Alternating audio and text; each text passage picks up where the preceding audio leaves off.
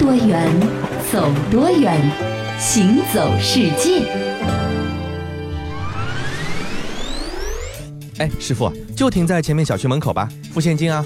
好嘞，先生，车费三十块钱。那给你。先生，您这张钱是假币吧？别乱说啊！你居然说我用假币？这个是刚刚发行的土豪金一百元。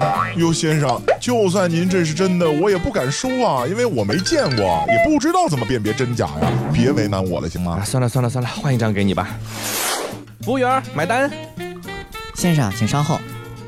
先生，一共是一百二十八元。呃，一百二十八。咦，先生，您这张一百元是？这个是我刚刚从银行里取出来的新版一百元土豪金，你不认识啊？这，先生，呃，我认识这是土豪金，可是我没法判断真假，这这这不好收啊。这没关系。你们饭店应该有验钞机吧？你验一下不就行了吗？哎，先生，我也不瞒您说，咱们验钞机还没升级呢，机器也认不出这最新的钱是真是假。要要不您给我换一张吧，不然的话，哎，万一这我还得自己赔呢。哎，好吧，好吧，好吧，给你张旧的吧。真是的，土豪金都不要。行走世界，大家好，我是一轮。各位好，我是贾云。在去年十一月份的时候呢，央行发行了一个新版本的一百元人民币，因为它的这个一百元这个字啊，面额是金色的，所以很多人呢就把它给昵称为土豪金啊。这相信很多人都已经看到过这个样子了，有些人还拿到过这个实物。那么其实呢，定期更新这个人民币的样式呢，它的目的是为了不断提高钞票的防伪性能，还有它的印刷质量，保持这个钱币防伪技术的领先。那发行初期呢，很多人呢不熟悉相关的防伪特征，验。钞机的这个更新升级呢，也需要一个过程，所以说就会遇到很多的尴尬和麻烦。对，不过呢，随着这个发行量的增大，还有这个发行范围的这个延伸，这样的尴尬呢将会很快消失。那么今天啊，你拿着这个土豪金，可以在市场上来流通使用，买到相应价值的商品。但是你有没有想过啊，如果拿着这个等值的一百元人民币穿梭回古代，能买到点什么呢？啊，那你肯定先会被人抓进官府盘问一番，因为古时候没有发行人民币，对，所以你拿着这个钱，你如果直接要跟古时候的小商小贩交易的话呢，人家肯定直接把你抓去报官，说这人蒙骗咱们，使用伪造，而且这伪造技术一塌糊涂的钞票。当我们不知道这是纸啊，咱们用的全都是铜或者银，好吗？那干脆咱们先把这个一百元人民币按照现在的牌价折算成金子。啊，然后再穿梭回古代。那么我们随便说啊，这一百块钱人民币，假设金子是三百块钱一克啊，那也就是说我们可以兑换零点三三克的黄金，或者呢十三点七克的白银。兑换完了以后，咱们再穿梭。是的，兑换完了黄金白银之后啊，咱们就嗖的一下，先到南宋。南宋。南宋是中国古代经济最为发达的朝代之一了，能跟南宋的经济发达相媲美的，也只有在晚清的时候。是。啊，达到了南宋的当初的那个 GDP 的规模。这前几天看到一个新闻啊，说这个南海一号这个沉船呢在发掘，嗯，考古学家就说了这么一个对比啊，就是我们以前的印象中，南宋呢好像总是弱弱的，但是呢，从这个南海一号沉船上发掘出来的这些古董呢，发现这个南宋真的是一个。富有四海的一个朝代，是的。那么南宋的经济发达到什么程度呢？在南宋啊，已经开始发行最初的。纸币了，嗯。啊，跟元朝之后元朝的这个纸币呢是非常的相似的，也存在着惊人的通货膨胀，嗯。啊，那个时候的纸币呢不叫纸币，叫交子或者惠子，嗯。啊，越到后来啊，纸币所能够买到的东西呢就是越少，嗯，咱们来说一个正常点的年份啊，南宋初年还行，公元一一四二年的时候，这时候岳飞啊在现在的江西九江城区呢建造了一些公房，是对外出租的，嗯。啊，那么每间。间房的每月租金呢是惠子三十七文，当时一两黄金能够兑换惠子多少呢？三万文。那我们换算一下就可以发现，按照现在的这个一百块钱人民币换成了零点三三克的黄金，在那个时候，哎，如果你租岳飞开发的这个房子，可以租上半年哦。哇，一百块钱租半年，那是很实惠哎。是啊，现在一百块钱你租租个厕所，人家也不会租给你一天也不够。哎，这是差不多。那所以说，你如果想租房的话呢，就最好穿越到南宋的初年啊，最好呢是去租赁岳飞开发的房地产。嗯。接着我们再来穿越到明朝啊，明朝万历十八年，时任北京宛平知县的沈榜记录了当时北京城区的商品的零售价。嗯，一张百元钞票呢，能够从万历十八年的北京市面上购买一百四十斤大米，或者七八斤菜籽油，或者二十斤猪肉，或者二十五斤牛羊肉，或者十斤白糖，或者四百斤煤。哦，很明显就是在明朝万历年间啊。大米、肉、煤等等的价格比现在要便宜，是。不过别的都比现在贵。是，你看这个一百元钱买一百四十斤大米，一块钱都不到，对吧？很便宜啊。那如果细心的话呢，你会发现一个现象，就是刚才说啊，我们一百块钱人民币可以买二十斤猪肉，但是可以买二十五斤牛羊肉。这现在的价格是牛羊肉贵过猪肉，哎，对，但当时是猪肉贵过牛羊肉，对吧？很奇怪。嗯，那其实不光明朝的猪肉比牛肉和羊肉贵，从唐朝一直到民国，甚至一直到改革开放的前夕，很多地方、很多时候，这猪肉都要比牛羊肉贵。这个原因呢，其实也好理解，因为过去呢炸油的技术比较落后，植物油的成本是很高的，所以价格很贵。那么老百姓呢就习惯用肥肉里面的动物油脂来代替菜籽油，所以说越肥的肉在当时呢是越受欢迎，这个价格也越高啊。那个以前的人呢吃东西都不太健康，是。现在呢，咱们继续再来穿越，穿越到清朝。嗯，啊，咱们以康熙四十年为例，您用百元钞票兑换的十三点七克银子啊，在康熙四十年呢，能够买到大约一百二十斤米。嗯，比您现在去超市里面买米那得便宜很多了。是，不过。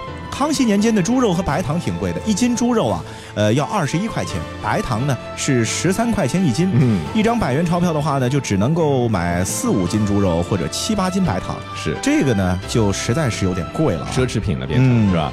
不光是咱们觉得贵，当时的一些清朝人也觉得贵。你看《红楼梦》里面就有这样的描述：贾宝玉和林黛玉那种富二代，绝大多数时候还是舍不得买肉或者买糖的。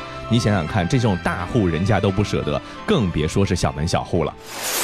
那清朝过了之后呢，就到了一九一六年春天的北京了。嗯，贾老师的那张百元钞票呢，这个接下来购买能力就越来越弱了啊。那个时候，一九一六年的北京只能购买二十五斤大米，或者二点七斤菜籽油，或者四点五斤瘦猪肉，或者七点六斤咸带鱼，或者四斤柿子，或者二十七个咸鸭蛋啊。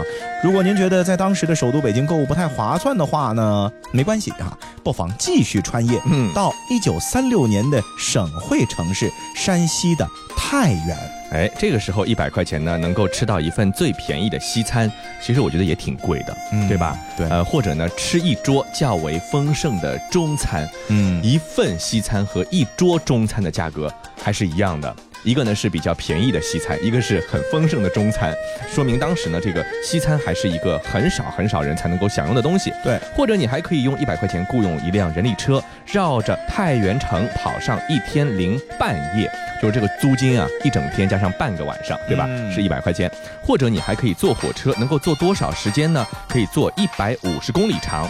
你还可以从山西太原往其他城市打一个时长不超过五分钟的长途电话，这个价格可真贵呀！一百块钱打不超过五分钟的电话。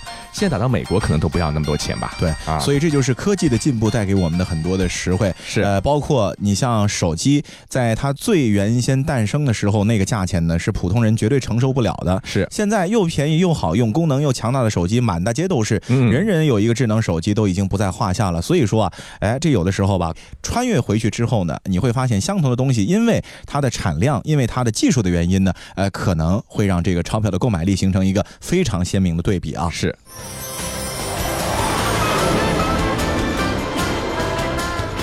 听多远，走多远，行走世界。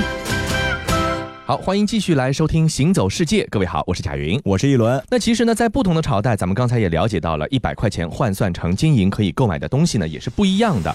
那不管在哪个朝代，这皇室有钱，基本上可以说是一个定论了，对不对？这个比较有名的，咱们说什么阿房宫三百里呀，对吧？很厉害啊。我们还经常听到过什么什么皇帝富有四海，后宫佳丽三千这样的描述。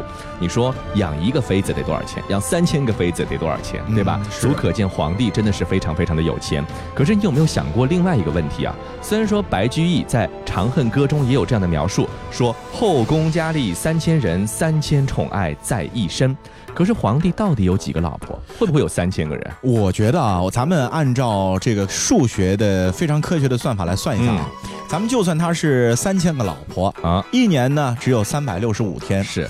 皇帝即便每天都翻牌子的话呢，一年只能最多就是翻三百六十五个，是是吧？那这样的话，如果是三千个老婆的话呢，这基本上要消化个将近。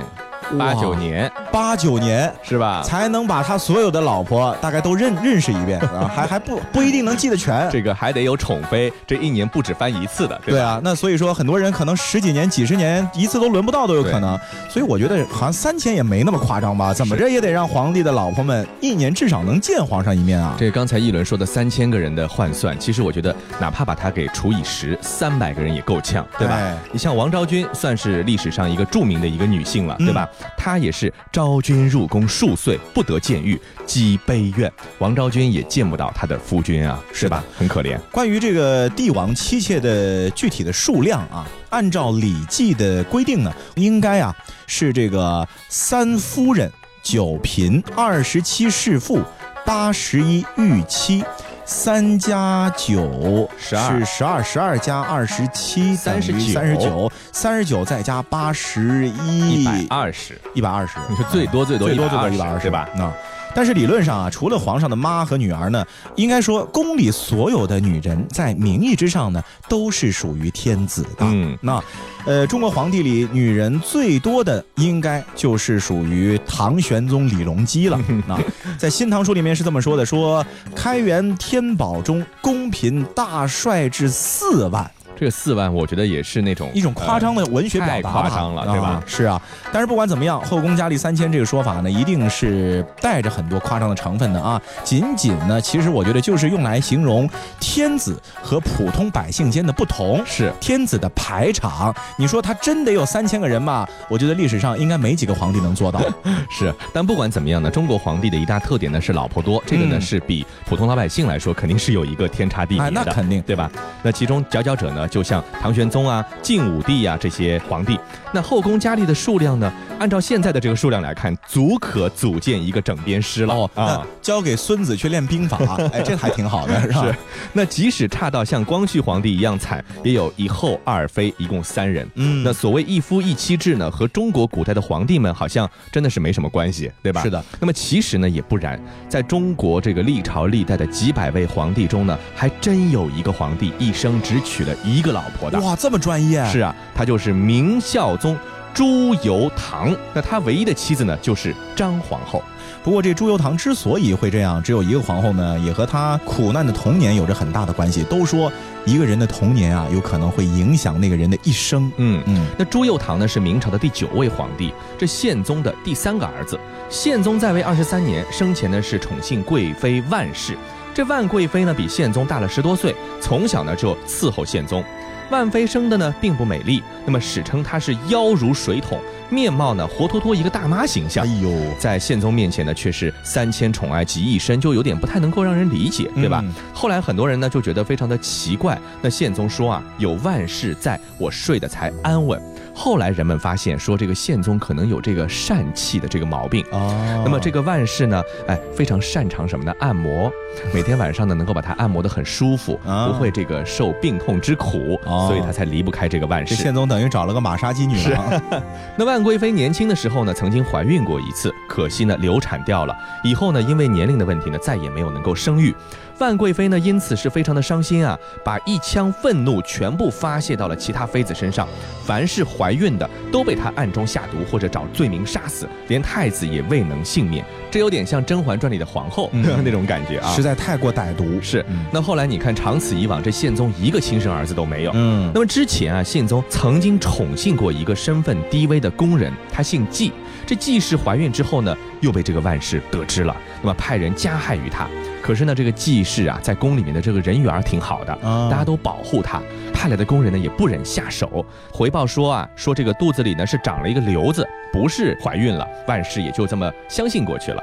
那么这样，季氏呢就偷偷的把后来的这个小皇子生下来了。这个小皇子是谁呢？就是这位朱佑樘。是的，在很多这个宫女的庇佑之下呢，这个小皇子长到了六岁。这件事情在后宫呢也是广为流传。可当时这个万氏啊，一直被蒙在鼓里六年，始终不得而知。其实被蒙在鼓里的不仅仅是万贵妃，嗯，连皇上自个儿也不知道这件事儿，是吧？皇上的，儿子接连离奇死亡啊，这也不知道是自然的还不自然的，反正皇上肯定不知道是别人谋害的嘛。是啊，哎，所以这皇上呢，其实也很郁闷啊，是不是他自己做人人品有问题啊？怎么小孩都这个下场呢？是吧老天不帮他忙啊，嗯。所以啊，在宪宗九年的一天，发生了一件有意思的事情。寡人已过而立之年，可至今仍然没有一位皇子。每每想到此处，寡人便不胜伤感呐。皇上，万万不可如此啊！汝皇子，自然也无太子，将来万里江山，该托付给谁呀？皇上。奴才有一事欺瞒皇上多年，今日见皇上如此伤身，不得不直陈皇上，望皇上恕奴才欺君之罪。张敏，你侍奉寡人多年，究竟有何事瞒着寡人呢？皇上可能记得六年前临幸过的宫人季氏，自那以后，季氏便产下了龙胎。因名不正言不顺，故而无人敢声张，一直养在宫中。如今小皇子已经六岁了。什么？寡人的儿子？寡人有儿子了？快快快，立刻把小皇子传来，寡人即刻要见他。哎，这小皇子生的也是十分的乖巧听话懂事儿啊！见到宪宗呢，马上就磕头叫父亲了。哎呀，宪宗呢也随即是传旨内阁，告知了全朝廷、全天下皇子出生的事情，是，并且呢为此大赦了天下，开心呐啊！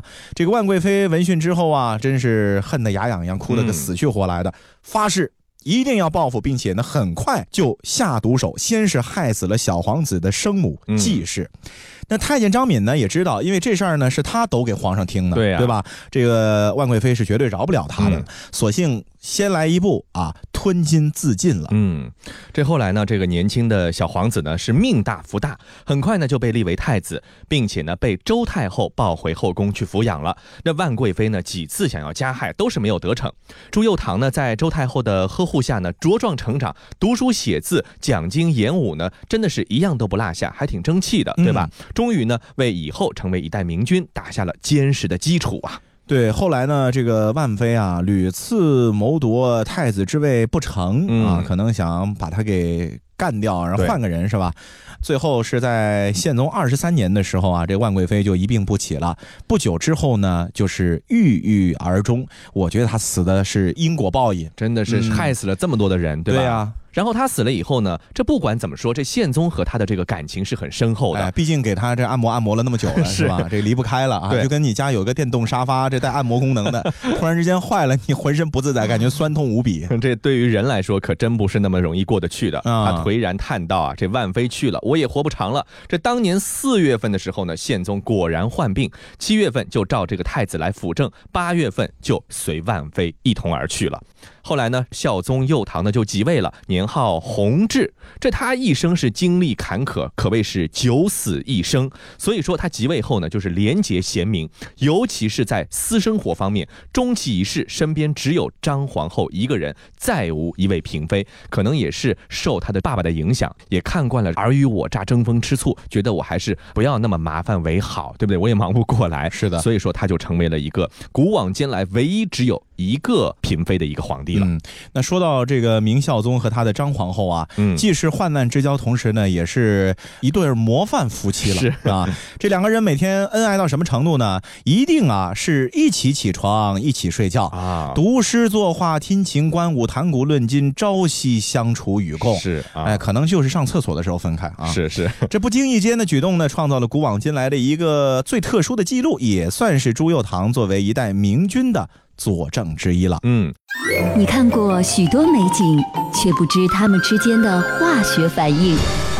听威斯敏斯特的钟，英国王室爱喝的祁门红茶来自中国，爱吃辣的四川人遇见咖喱天堂的印度老兄，印度洋的鲸鱼在嬉戏，穿越蓝色海洋。海洋上的铁路，并非只存在于宫崎骏的异想世界。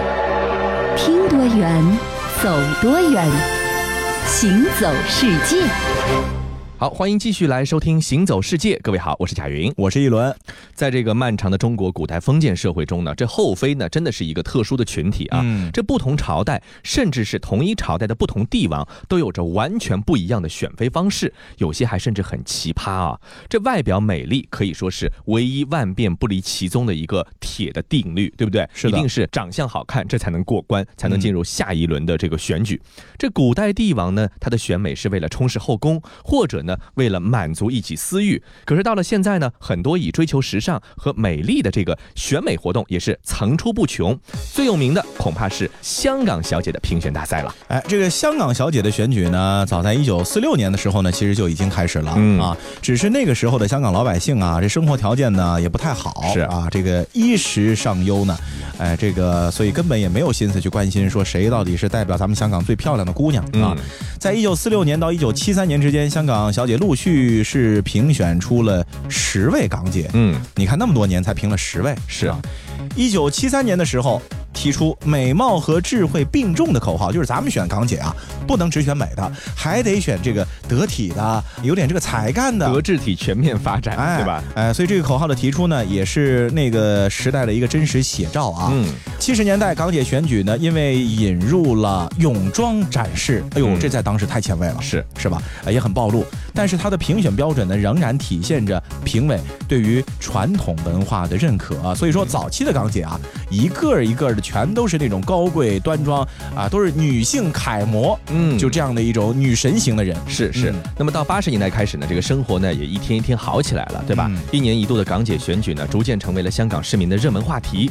这个呢是由娱乐圈发动的选美活动，从某种程度上来说，也是香港商业社会的一个缩影。你想，有很多的这个企业啊，或者说商界名流呢，都会去关注这样的比赛，去投广告啊，或者说去赞助某一位港姐啊，等等等等。那这个入选佳丽之中呢，有的呢也借此进入了娱乐圈，成为了当红明星，事业呢蒸蒸日上。当然，也有一些呢是昙花一现。呃，从一九七三年到一九八三年的这十年间啊，港姐的评选啊，避免过度重视美貌，所以当选的冠军的姿色呢，往往不是最出色的。嗯，首届港姐选举，天生丽质、清纯可人的空姐赵雅芝，啊因为回答司仪问题的时候过度的紧张啊，表现欠佳而和冠军失之交臂。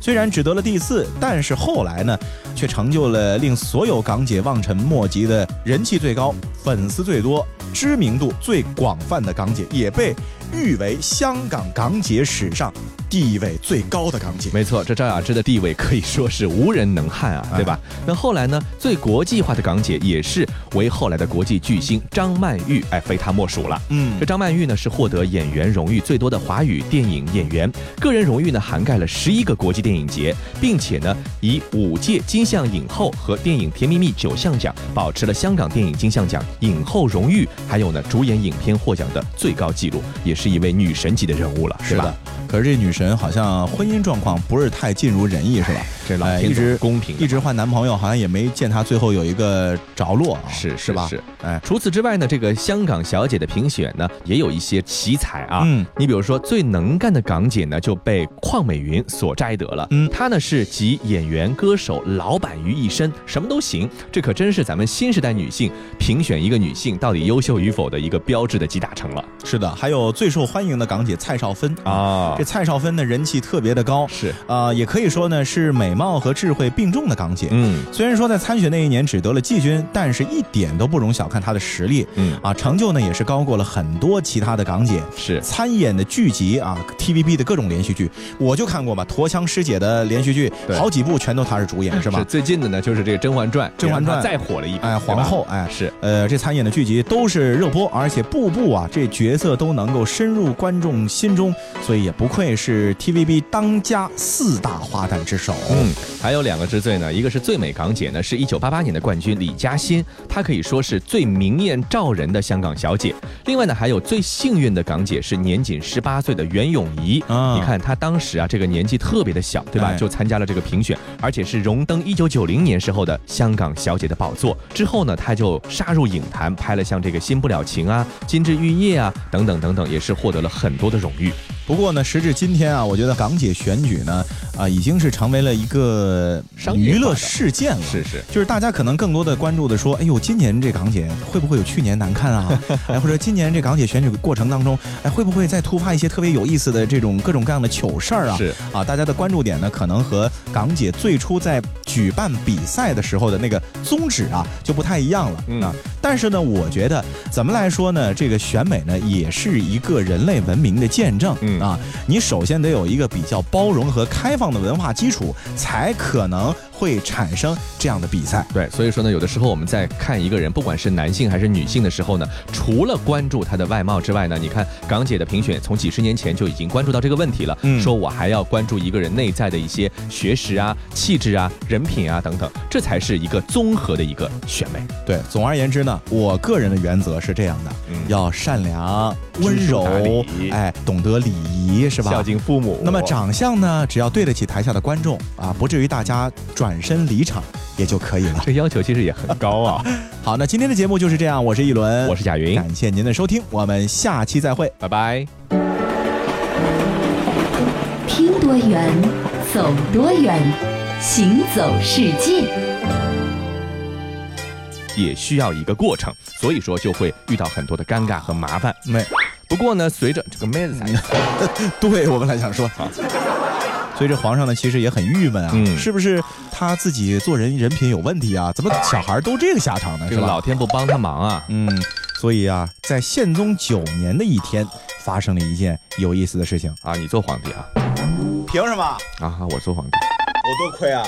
为什么？你做皇帝还不好啊？养出来小人点不 来。哎，好多想一打啊！好好，我来，我来，我来。是没结婚吧？没得了，这个人。张敏是谁啊？张敏是他呃那个太监啊，你看他的贴身太监。环儿，年大仙龙体呀！我知道了，海江。老强呀，我我他这种道理就出名了。